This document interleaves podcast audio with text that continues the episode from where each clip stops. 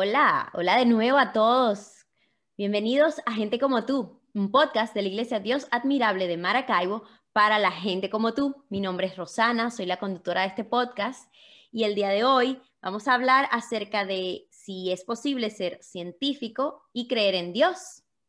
Para ello tengo una invitada muy, muy cerca de mi corazón, muy especial. Su nombre es Graciela Pulido. Graciela es maracucha, es scout, es bióloga, es asistente de investigación de un proyecto de conservación de tortugas marinas en Costa Rica. Graciela vive en la playa. Bienvenida, Graciela. Sí, gracias. Muchas gracias por aceptar nuestra invitación. Un placer para mí, un placer para mí de verdad eh, poder tener un espacio para hablar esto que, que, bueno, el tema de hoy que es algo que ha sido muy importante en mi vida, como el elefante en la habitación. Y es verdad, para mí también es muy importante y mm, quizás yo particularmente no soy científica, yo no soy Sheldon Cooper de Big Bang Theory, pero eh, yo estudié una carrera un poco en el área eh, de las ciencias, de la tecnología, de ingeniero, y quizás otras personas que estén viendo este, este episodio escucharon al principio ciencia, mi alma, no, yo no, pero si vemos un poquito, si lo pensamos un poquito más allá, muchas de nuestras profesiones, carreras o incluso lo que nos dedicamos, eh, toman en cuenta lo que es la ciencia, o bueno, ya vamos a definir un poco qué es la ciencia, que Aracela nos va a ayudar, pero toman un poco en cuenta lo que es la evidencia, los hechos, para pues su día a día. Y ahí es donde nos vemos un poco enfrentados con nuestra fe. Entonces, vamos a empezar, vamos a empezar hablando de qué es la ciencia. La ciencia es el estudio, es el estudio, es un estudio en el cual mediante un método debería, que, debería ser replicable, cualquier persona que utilice este método debería tener el mismo resultado. Esto es algo así como una receta de cocina. Cualquier científico debería tomar una receta de cocina, ¿verdad? Y replicar este experimento en cualquier parte del mundo y el resultado debería ser el mismo.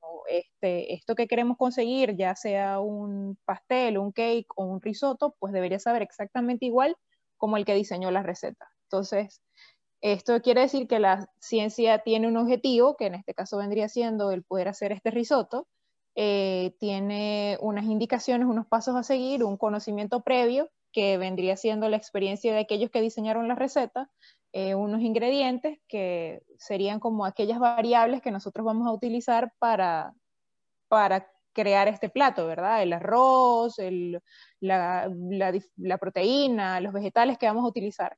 Y el calor, la cantidad de calor, el aceite, los, los condimentos que vamos a usar.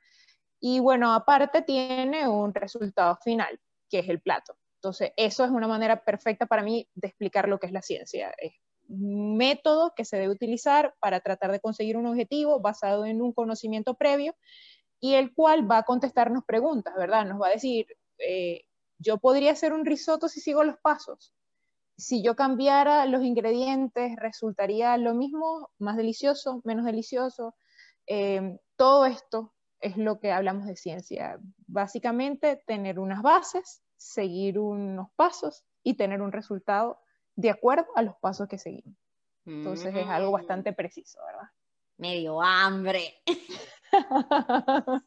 Pues muy, muy, muy ah, eh, acertada tu, tu, descripción acerca de la ciencia y me, me, me, llama la atención que lo explicaste como tan sencillo, no necesariamente tenemos que hablar de, no sé, teoría de la relatividad y cosas así, incluso se aplica a la, a la, a la cocina. Digno de eh, Penny. Así, lo expliqué. Muy a lo Penny de, de Big Bang Theory para aquellos fanáticos de la serie. Eh, ahora, Graciela, vamos a, vamos a pasar al otro lado, a la fe.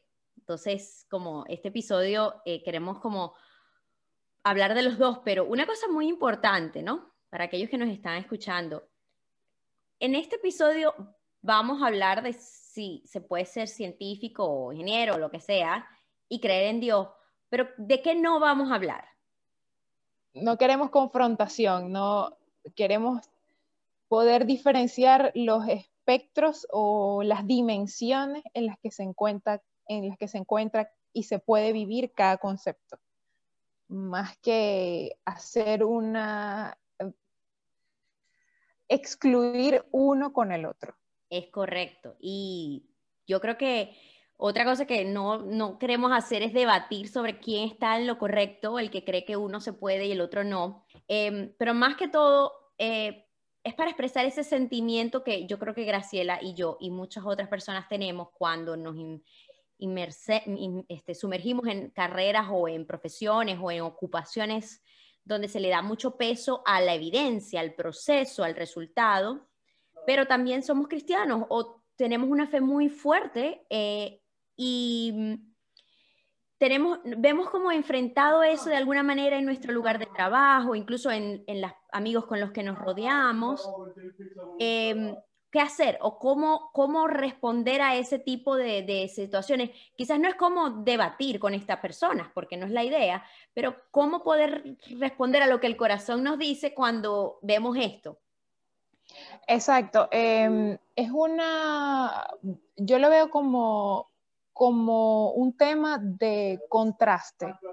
Cuando uno se expone a, una, a un estilo de vida en el cual las evidencias son tu, tu modo de trabajo, tu estilo de trabajo diario, tu cerebro se codifica a lo lógico y a lo preciso. Entonces es más fácil para nosotros tener que contrastar nuestra fe y todos los em, y todo lo que eso involucra, tener que contrastarlo con nuestro estilo de vida y con lo que enfrentamos a diario. Y quizás por eso somos más conscientes y nos hemos hecho la pregunta y nos hemos sentado a conversar o a digerir o hacer la introspección con nosotros mismos acerca de cómo estamos viendo cada uno de los conceptos y cómo los tomamos en nuestra vida, cómo decidimos vivirlos. Entonces quizás aquí lo que queremos hacer es ponerle palabras a un sentimiento y una emoción que está allí, em, que experimentamos, pero que quizás no lo sabemos explicar y que cuando nos toca poner, explicarlo, o a veces explicárnoslo a nosotros mismos, o a veces decidir cómo vivirlo, pues no lo sabemos. Entonces creo que acá son, nosotras solo somos facilitadoras de, nuestra, de nuestro testimonio, de cómo lo hemos vivido, cómo logramos equilibrarlo, cómo logramos que funcione y que, y que nos haga sentir plenas y felices con, el, con la vida que llevamos, ¿verdad? Y, y, que la tomamos con, con mucho amor, porque yo siento que yo tomo mi relación con Dios con mucho amor y siento que tomo mi trabajo y mi profesión con mucho amor. Entonces, no siento que tenga un conflicto hoy en día en ellas, aun cuando en algún momento o en muchos momentos quizás me planteé incluso el hecho de debería tener un conflicto, porque la gente me dice que eso es un conflicto que hay ahí, que eso no puede, no puede vivir eh, em, armoniosamente, que debería ser conflictivo, entonces yo debería de tener un conflicto, debería escoger, debería elegir una y desechar la otra. Entonces, bueno, fíjate, tú hablaste acerca de la palabra testimonio y esa es una palabra muy fuerte en, el campo cristiano, porque eh, básicamente la fe la expresamos, o no la fe que es algo que no podemos ver, la expresamos acerca de, la expresamos con algo que sí podemos ver, que es los frutos de nuestra vida o, cómo nos va en nuestra vida, y eso se llama testimonio. Em, ¿Hay algún momento en tu vida en el pasado, porque creo que ahora mencionaste que no está en, este momento, no, es un conflicto para ti, en donde haya sido un conflicto, en donde te encontraste en esa encrucijada, donde dijiste, eh, o me voy por aquí o me voy por allá, pero no puedo irme por los dos lados, y si me voy por aquí, sacrifico allá, o me voy por allá, sacrifico aquí, ¿y cómo te sentiste en ese momento? Eh, sí tuve un momento así en el que sentí que realmente conecté con Dios y tuve esa relación con Él que no tenía, porque lo que conocía de Dios y la relación que tenía era como regalada por mis padres o por lo que mis padres me habían enseñado, pero yo directamente no tenía una relación íntima con Él. Entonces, en este momento, pues ya mm, sentía que estaba como logrando todas mis metas, mis objetivos, me había, me había graduado de la universidad, me había casado con el que había sido mi novio de mucho tiempo, estaba haciendo una maestría, tenía trabajo, entonces eh, todo corría muy bien, eh, me tuve un embarazo, perdí mis bebés, perdí unas gemelas y luego empezó a caerse todo. O sea, una cosa impresionante. Eh, mi relación se tuvo que terminar, mi pareja tenía unos problemas personales muy fuertes que, que de verdad comprometían mi seguridad de mantenerme con él. Este, y como no habíamos convivido de pareja antes de casarnos, pues nosotros no sabíamos eso, yo no sabía eso, porque aunque tuviésemos años de novios, pues es diferente la convivencia cuando ya te casas. Y pues luego fue que mi carrera se detuvo, obviamente cuando yo estuve embarazada y, y ya también mi tesis se detuvo y todas estas oportunidades laborales que también tenía súper especiales se detuvieron al saber que estaba embarazada, ya no iban a ser lo mismo seis meses después cuando perdí las bebés. Sea, quedé como en el medio de un incendio. Todo se incendió y quedé yo y dije, no soy mamá, ya va, ¿qué soy? ¿Esposa también soy? No soy ya esposa. Eh, soy em, bióloga, bueno, me gradué, pero no estoy ejerciendo en las oportunidades que se habían presentado. Entonces, ¿quién soy? Y bueno, yo me puse súper molesta con Dios. Y mi decisión fue, nada, voy a ir, voy a hablar con ese señor y le voy a decir cómo es lo que, o sea, qué fue lo que pasó aquí si yo hice todo como debía hacer, porque bueno, mi personalidad es que yo trato de hacer las cosas como viendo y cómo lo hacen los demás y si a ellos les funciona, pues a mí me va a funcionar, ¿verdad? Tratando de guiar la receta. Siguiendo la receta, ¿verdad? Si yo utilizo el arroz y lo caliento a esta temperatura y tal, tal, tal, voy a tener un risotto delicioso. Y aquí no, el risotto se quemó, digamos. Entonces yo llegué a ese señor y le dije, esta es tu última oportunidad. Me senté en esa iglesia molesta, o sea, soberbia, a decirle, yo aquí me le puse, porque de verdad yo le puse corazón a todos mis proyectos y no sucedieron. Entonces vamos a ver qué es lo que es. Y me di cuenta de que si lo que me faltaba era que yo no había tenido una relación íntima con él, pues vamos a tenerla y vamos a ver si siguiendo los pasos, pues esta vez el risotto sí queda para chuparse los dedos. Y empecé a seguir los pasos. Entonces, a mí me decían, tú tienes que perdonar y darle otra mejilla, y yo me iba repitiendo eso, tengo que perdonar, darle otra mejilla y poner otra mejilla, y vamos a, y así vamos. Y despréndete de tus cosas y resuelve tus problemas con el hermano antes de venir aquí a presentarte con Dios, y yo ahí, ¿verdad? Con mis errores y mis aciertos, pero ya tenía la determinación de verdad de ser una persona de fe y de realmente seguir el camino de Dios. Y resultó que en ese proceso yo me encontré. Encontré de verdad estos anhelos profundos que tenía y lo pude escuchar, porque estaba de verdad deteniendo el mundo para sentarme y tener esa conexión profunda e íntima con él. Y entonces allí empezaron a desarrollarse y abrirse oportunidades que anteriormente no se habían abierto. Yo tenía cinco años aplicando trabajos aquí a Costa Rica con tortugas marinas y no lo lograba. O sea, no me aceptaba, no se daba la oportunidad, bueno. Y luego de este momento es que yo empecé a tomar estas decisiones súper radicales, que las conversaba con el Señor, aprendí a hacer ya de verdad una buena comunicación con Él, y mm, Él me decía, arriesgate. Y eran cosas que jamás, jamás yo habría tomado esa decisión. Pero Dios me decía, este es tu momento, tú hazlo, confía en mí, entrégate, dónate, abandónate, confía, ¿verdad? Sin, así no tengas en tus manos la prueba de que tú estás yendo por lo seguro, pues tú confía que yo estoy contigo. Y así lo hice. Y vine solo por cuatro meses y ya tengo tres años. y gracias a Dios las cosas aquí se dieron maravillosamente y cada día engranan más con sus retos diarios, con todas las cosas que debo aprender y mejorar a diario con el Señor, con todas las cosas eh, que siguen siendo inciertas, que siguen siendo incontrolables, que siguen siendo eh, no objetivas y no tangibles, pero con todas las bendiciones y todas las sorpresas y las diosidencias que también eso conlleva, que me maravillan a diario. Entonces ese yo diría que fue mi momento de darme cuenta que sí, que el método científico se aplica para unas cosas en la vida, pero hay otras que tienen que ver con el alma, con el espíritu, con tu pasión, tu, con el motivo para el cual, el propósito de vida, que esas, mm, no, porque son de cada quien. Entonces, cada quien traza y tiene herramientas diferentes y únicas para poder lograrlo.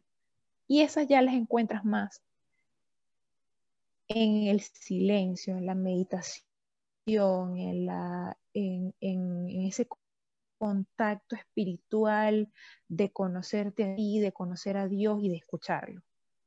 Es verdad. Entonces, sí, yo diría que ese fue mi momento. Wow.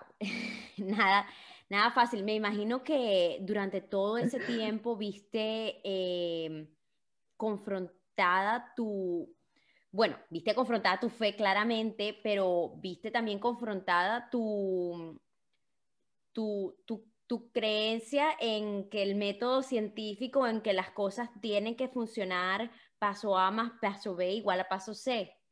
Mi pensamiento lógico, totalmente. Y, y, bueno, un poco lo que, de lo que extraigo de tu, de tu testimonio, que es muy impresionante, es que saltaste, tuviste que saltar y creer y no obtuviste el paso C o la respuesta, sino hasta que decidiste creer. Y eso me recuerda muchísimo al, al versículo bíblico que, que, leí o que traje para este episodio, que está en Hebreos 11, eh, capítulo 11, versículo 1, que creo que es la definición de cuando alguien me dice, ¿qué es la fe? Eh, es mi, mi, mi, definición de la fe o lo que, lo que yo... Y dice, ahora bien, la fe es la garantía de lo que se espera, la certeza de lo que no se ve. Y fíjate, esa palabra garantía es como que tú, cuando uno em, no ve algo, no tiene datos, no tiene evidencia, se tiene que agarrar de algo. Cuando, cuando tú compras una nevera o cuando tú compras algo y tú, tú tienes que, o sea, tú sabes, bueno, la nevera va a funcionar, pero ¿qué es lo único que yo sé que la nevera va a funcionar? Bueno, yo tengo una garantía de que si no funciona puedo hacer algo al respecto. Y creo que hay... Y no de palabra. Sí. Un papel, ¿verdad? No de palabra. Yo quiero, yo quiero mi papel que diga aquí con una firma que si esto no funciona, yo se los traigo y ustedes van a resolverlo. Y eso es para nosotros los cristianos la fe. Es esa garantía de que hay algo que esperamos, que es eh, la venida de Jesús, eh, pero no está en, en, algo escrito, es, algo que está en nosotros. Em, hay algo que muy interesante que tú, tú, mencionaste y es la comunicación o la, nuestra relación con Dios. Es decir, cuando tenemos una relación estrecha con Dios es más fácil dar respuesta a nuestras interrogantes. Em, y ahí es donde te quiero preguntar nuestra siguiente eh, como interrogante. Cuando yo estoy en mi día a día, veo y, y, yo veo y vengo y hay algo en donde yo digo, esto no tiene sentido, o sea, esto, esto no cuadra, esto no, eh, basado en la evidencia, basado en los hechos, esto no cuadra. Eh, ¿Cómo yo explico eso? Tiene lógica, no hay lógica. Exacto. ¿Cómo yo explico eso? Entonces nuestra parte cristiana, nuestro espíritu nos dice, bueno, no tienes que explicarlo, está la fe. Pero luego está nuestra parte racional, que dice, sí, pero, tienes que explicarla, porque va a venir otra gente y te va a preguntar, explica. Em, o está el reto sabes que a veces también está el reto de decirte a ti mismo y si intentas explicarlo para ver si tienes explicación y realmente la fe no es y tú te estás equivocando. Y eso es como una tentación que tenemos allí siempre, ¿verdad? Es una tentación. Vamos a intentar explicarlo a ver. Es verdad. Y, y si no lo explicamos, pues entonces Dios ganó, porque no lo pudimos explicar, pero vamos a intentarlo, a ver si tiene explicación. Y creo que eso es una... que eh, también nos pasa, ¿verdad? Es verdad. Y justo estabas hablando y me, me acordé de que hoy me pasó eso. Pero es como una, es una cuerda floja. es una cuerda floja. Porque es retar a Dios, es querer decir, em, yo le puedo encontrar lógica a esto. Y mm, particularmente a mí me ocurre muy muy frecuentemente cuando tengo ansiedad o cuando tengo preocupación. Y pues sabemos que la Biblia dice, ora, cuando ustedes estén, eh, eh, cuando estén preocupados, cuando no se, de, hecho, no se preocupen por nada, sino que oren. Entonces, pues a veces estoy como preocupada por mil cosas y yo me siento, cierro los ojos, le pido a Dios, le digo, Dios, mira, estoy preocupada por esto, esto, esto, esto, no puedo con esto, te lo pongo en tus manos. Y luego dejo de, orar y me siento como ah, tranquila. Hay una, mi parte espiritual me dice, esto es Dios. Pero mi parte racional me dice, eh, bueno, hay estudios que dicen que la meditación y que la oración afecta a algunas partes del cerebro. Entonces empiezan como que a, pelear eh, mi, racionalidad con mi espiritualidad y a decir, las dos caben, las dos caben en mi cabeza. Y, y me siento como que soy una mala cristiana por concebir estos pensamientos en mi cabeza. No, y la verdad, la verdad es que ese momento es un momento muy valioso. Ese momento de, de la confrontación es muy valioso. ¿Por qué? Porque ese momento nos permite a nosotros darnos cuenta de la inmensidad de Dios. Porque la verdad es que la ciencia nos demuestra que después de cada resultado, después de cada investigación, lo que resulta son más preguntas. Tú haces una investigación para contestar una pregunta. Puede que la contestes, puede que no la contestes, pero de lo que sí es seguro es que te van a salir montones de preguntas más. Eso es algo que va a ser completamente seguro. No hay una investigación que no genere miles de más y sí. Esto nos quiere decir que y si lo hacemos de esta manera, quizás podríamos tener este resultado. O sea, esa es la verdad. Y la verdad es que cuando nosotros hacemos esa confrontación, el resultado hermoso es que Dios nos dice, soy tan infinito que no solo voy a ganar, sino que te voy a demostrar con este instinto que tienes de esto, de confrontar, de explicar, que no hay una explicación. Que la real explicación es que soy infinito, soy todopoderoso y que tanto yo como las emociones, como los sentimientos, como la naturaleza, es infinita. Entonces, para mí esos momentos son necesarios porque son los momentos donde Dios agarra y dice, ja. O sea, es el momento de la prueba, donde Él te dice, tú me estás intentando retar. O sea, y es verdad, y, y, en ese momento, tú lo dices, en ese momento se demuestra la grandeza de Dios pero así como se muestra la grandeza de Dios, se muestra nuestra, es un momento oportuno para mostrar nuestra limitación, nuestra... Exacto. Cuando empezamos a preguntarnos, ah, pero esto tiene explicación, cuando empezamos a tratar de preguntar y empiezas a ver que hay más preguntas que respuestas, es donde ves nuestra limitación y, y es verdad, y es muy válido. Creo que, creo que eso último que dijiste es esta clase, esta, diatriba, y, para las personas que nos escuchan, si alguna vez han tenido un, este tipo de, sensaciones donde se ven confrontadas su parte racional y su parte espiritual, creo que primer mensaje que como tú, que tú dijiste, no, no te sientas mal. Ciertamente somos humanos, tenemos una parte humana que, que y, y, es parte de, de, nuestro, de nuestro pecado de, de querer siempre em, justificar o explicar o de querer siempre comportarnos como Dios, quizás como hicieron Adán y Eva en aquella época, querían ser Dios. Pero también como cristianos, no olvidemos que tenemos al Espíritu de Dios adentro, que es capaz de tomar todo eso y decir, acá está, la fe es la garantía de lo que no necesitas ver.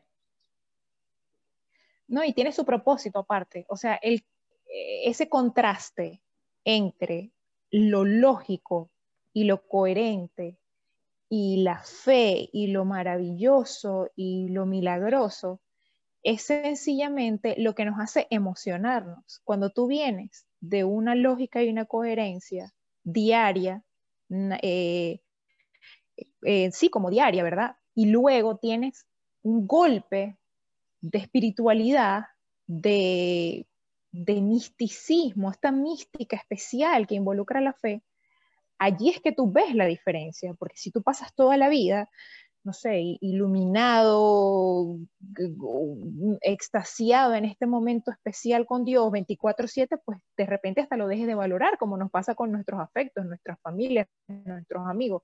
Dejamos de valorar lo que es normal, lo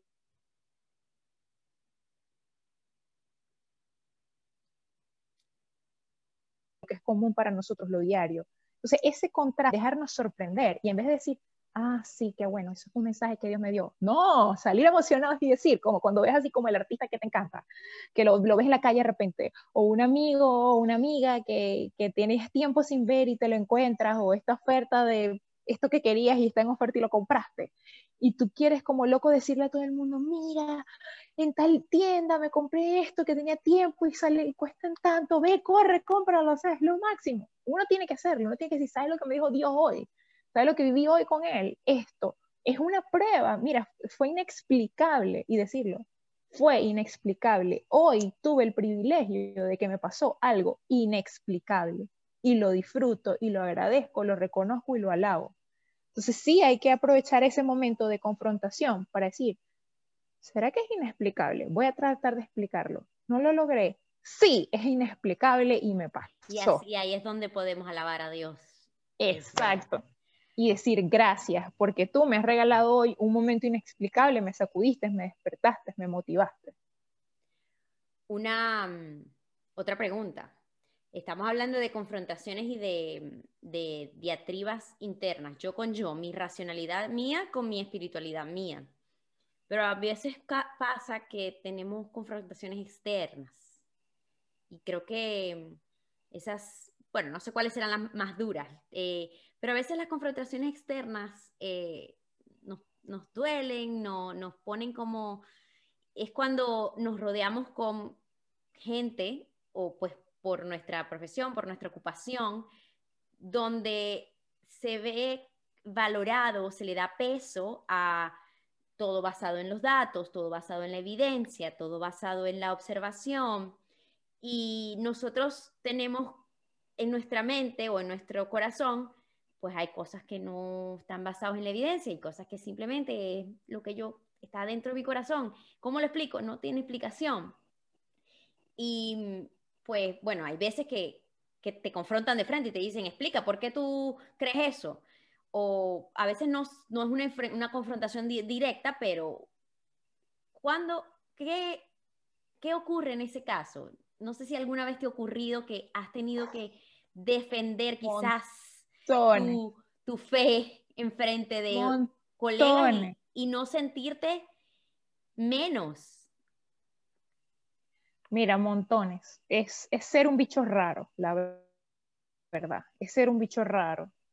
Primero, la primera defensa y la más común es ante el prejuicio. Y es cómico porque es un prejuicio acerca de que soy prejuicioso sea, porque lo lógico para, para, la sociedad es que lamentablemente muchos de, de las personas que, que, hemos seguido a Dios durante la historia no hemos tenido o hemos caído en la tentación de llevar a nuestros hermanos o guiarlos o mostrarles al Señor de una manera inquisitiva y no de una manera amorosa, ¿verdad? Entonces eso ha ocasionado que durante muchos años las personas más bien digan, estos son unos juiciosos, estos son unos peleones, estos son unos señaladores de todo, de lo que se puede y no se puede. Entonces, lo primero es que el, soy prejuiciosa, soy una persona con prejuicios, con la mente cerrada, una persona eh, dura, eh, eh, cuadrada, que no comprende. Y la verdad es que no. Entonces, decirle al otro, eres tú el que me estás colocando y etiquetando este prejuicio a mí antes de conocerme, antes de saber que aunque tu punto de vista y el mío no sean el mismo, yo respeto el tuyo. Esa es tu vida y van a ser tus decisiones y las consecuencias las vas a vivir tú, no yo, la verdad. En, muchos casos, y lamentablemente sí, en algunos de los casos lo viven muchas otras personas y sufren por eso, pero en los, los casos diarios, pues no. Cada quien carga con sus consecuencias, ¿verdad? Entonces es difícil ese. Esa es la primera confrontación. eh, soy una persona de fe, entonces soy una persona eh, juiciosa y, y cerrada. Y mostrarles que eso no es así es complicado. Y mostrarles que igual así puedo vivir en el mundo sin ser del mundo, les parece extraño. Entonces eso es como el primer aspecto, ¿verdad? Y el segundo es sí a nivel profesional. Es como tratar de decirme, como si fuese algo curioso, ¿verdad? Como si fuese un bicho raro. Y cuéntame, ¿cómo es que haces tú para ser bióloga? Para creer que venimos de Adán y Eva y creer en el Big Bang. O sea, es como clásico, incluso es interesante ver las diferentes intenciones que hay detrás de esa pregunta, que pueden ser intenciones de simple curiosidad o pueden ser intenciones de maldad, de, querer de, como quitarle el, quitarme el profesionalismo que tengo y, y, pensar que un concepto excluye al otro y que si yo convivo con los dos, entonces no soy suficiente profesional y no tengo un buen criterio científico. Y la verdad es que no, la verdad es que yo emprendí desde hace mucho tiempo que son dos dimensiones de la vida que se manejan diferentes. Es como hablar de cuantitativo y cualitativo. La vida en el mundo es cuantitativa, es cuantificable, la podemos tocar, la podemos medir, ¿verdad? La espiritualidad es cualitativa, la podemos sentir, la podemos vivir, eh, la podemos expresar, pero nunca vamos a poder ser capaces de explicar las dimensiones. Para mí es lo mismo con la fe y es la, y es la forma en la que lo puedo explicar. Son dos dimensiones distintas. Son dimensiones diferentes, son explicaciones distintas. La vida, la ciencia y la fe es interpretable. Y de acuerdo a cómo yo lo interprete, es la forma en la que yo voy a tener un resultado al respecto. Y la verdad es que lo que importa es que sea lo que le dé paz a mi corazón. Entonces, si a mí me da paz, si a mi corazón le da paz, definir hasta dónde yo voy a, a tratar de conseguir explicaciones hasta dónde no, pues eso tiene su sentido. Yo como bióloga me podría haber quedado años de mi vida intentando definir cómo explicar la evolución y que congeniara entre la religión y la, y la ciencia. Pero la verdad es que me di cuenta que mi propósito eran las tortugas marinas. Entonces me dije, bueno, habrá ya alguien más que se encargue de eso, yo me voy a encargar de las tortugas y de tener este encuentro hermoso que amo y que me encanta con Dios. Y ya. Muy bien. Y, ese ha sido mi propósito y es para lo que estoy aportando y lo que estoy sirviendo. Qué bueno. Fíjate que eh, una de las primeras cosas que mencionaste, y creo que eh, puede ser como una herramienta a cuando tenemos este tipo de confrontaciones, es saber con qué motivo se hacen ese tipo de preguntas. Lo primero que mencionaste, que a veces es curiosidad, de verdad, hay gente que está genuinamente curiosa por saber qué pasa por nuestra mente, pero a veces no. A veces es con la intención de, de levantar o, como dirían en mi ciudad natal, de buscar pleito. Y es allí donde nosotros como igual como cuando hablamos del conflicto interno, es allí donde nosotros podemos decidir caer en buscar un pleito o no. Caer en dar amor, en ser, en ser vistos como no los prejuiciosos que, que creen que somos, sino en personas que auténticamente se interesan por saber qué quieren saber las otras personas. Preguntas como, por ejemplo, Qué interesante, ¿por qué te gustaría saber eso? ¿O a qué te llevó esa pregunta? En vez de intentar responder. Eso, eso creo que, mientras lo, cuando lo decías, yo dije, wow, cada vez que alguien me, me pregunta o me hace una como tipo inquisitiva de, por, de, poniendo mi fe como entre dos, entre y dos, uno quiere salir a defender. Eh, Exacto. nosotros no somos los abogados de Dios. De hecho, Jesús es nuestro abogado, no nosotros. Exactamente, es al revés la cosa. Exacto, entonces eh, es muy importante que recordemos eso. Y bueno, Graciela, ya estamos llegando al final de este episodio muy interesante. Creo que hablamos de muchísimos temas, pero uno de los más, uno de los aspectos más importantes es eh, recordar eh, lo que dijiste sobre mi fe no se puede medir. Y como dice, hay un versículo que dice, el amor de Dios es tan grande que no puedo ir arriba de él, no puedo ir a un lado de él. Eh, no lo puedo medir. Y bueno, te doy muchísimas gracias por haber aceptado la invitación. Eh, antes de cerrar, eh, ¿quisieras tener una última palabra o alguna última mensaje para nuestra audiencia? Sí, la verdad es que hay algo que, se me ha venido a la mente durante esta conversación y siento que, que a veces también son cosas que Dios nos pone, ¿verdad? Que nos inspira para que los digamos. Y es que a Dios le gustan las personas aventureras. A Dios le gusta esa confianza esa, confianza plena, esa confianza absoluta de entregarse, de aventurarse y de exponerse. Porque si vemos en la historia, Él ha expuesto y ha pedido que se expongan para la salvación y para mostrar un, mensaje irreverente, un mensaje diferente y un mensaje nuevo. Entonces muchas veces los propósitos de nuestro corazón que parecen alocados, estos deseos profundos que tenemos, pues nos exigen un nivel de aventura y de exposición que nos da miedo asumir.